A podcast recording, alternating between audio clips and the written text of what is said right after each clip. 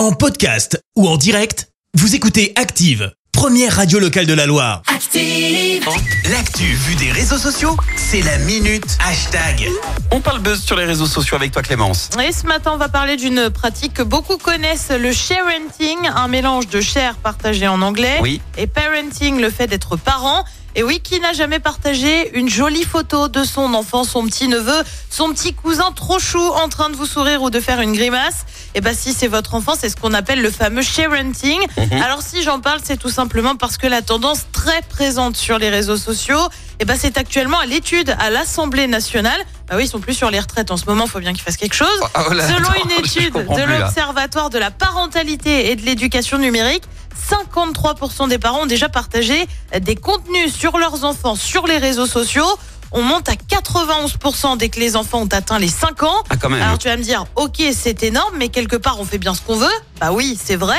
Mais si les députés se penchent dessus, c'est tout simplement euh, parce que la pratique peut s'avérer dangereuse. Et cela, malgré vous, Euh, certaines images se retrouvent en effet derrière sur des sites pédopornographiques. On estime en effet que 50% des photos présentes sur les sites ou sur les forums ont en fait au départ été des photos partagées par les parents sur les réseaux.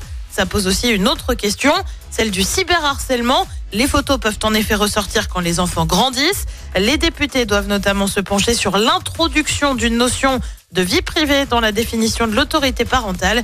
Et ben, affaire à suivre. Ouais, c'est toujours délicat de partager les, les photos perso comme ça des enfants. Moi, je suis pas pour. hein, je, je refuse catégoriquement. Bah, puis t'imagines si ça Euh, va sur des forums et tout. Mais complètement. Mais ça fait peur quand même. mais c'est là, c'est là le danger de, de ces nouvelles, euh, de ces nouvelles technologies. Pour ceux qui les découvrent, par exemple, Ouais. ils sont pas du tout au courant que ça peut fuiter en fait. comme ça. Ils sont pas conscients du, du danger, quoi. Ouais. Non, le faites pas. Enfin, Parce que je- 50% c'est énorme. Mais hein. c'est c'est trop. C'est c'est beaucoup trop. 50%. Ah non, mais bien sûr. Et puis alors là, c'est c'est du pain béni pour ces, pardon, ces ordures, quoi. Donc euh, voilà, soyez Ouais, très non, vigilants.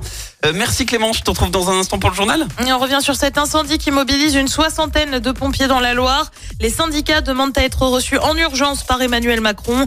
Euh, Deux manifestations dans la Loire aujourd'hui et puis euh, début des ventes de billets de train euh, pour les vacances d'été. Ah, merci à tout à l'heure. Avant de vous dévoiler. Merci, vous avez écouté Active Radio, la première radio locale de la Loire. Active.